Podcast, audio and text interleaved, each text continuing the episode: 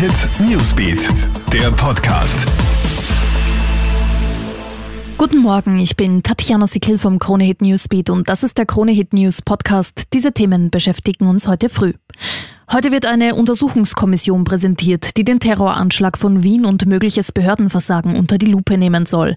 Trotz Warnungen aus der Slowakei wurde ja nichts gegen den Attentäter unternommen. Zurücktreten aufgrund der Ermittlungspannen will Innenminister Karl Nehammer aber nicht. Das Eurofighter-Verfahren ist jetzt endgültig eingestellt worden. Das teilt der Präsident der Finanzprokuratur und Anwalt der Republik, Wolfgang Peschorn, mit. Damit wird dem Schmiergeldverdacht nicht mehr weiter nachgegangen. Es gäbe einfach zu wenig Ermittlungsergebnisse. Ab heute startet wieder eine Corona-Dunkelzifferstudie in Österreich. 2500 zufällig ausgewählte Österreicher werden dafür getestet. Es gibt drei zentrale Fragen. Wie viele Menschen sind infiziert und wissen nichts darüber? Wie viele sind symptomlos und wer hat Antikörper gebildet? Und mit einem 3 zu 0 hat Österreichs Fußballnationalteam das Testspiel gegen Luxemburg gewonnen. Die Tore kommen von Gernot Trauner, Adrian Grbic und dem Debütanten Philipp Wiesinger.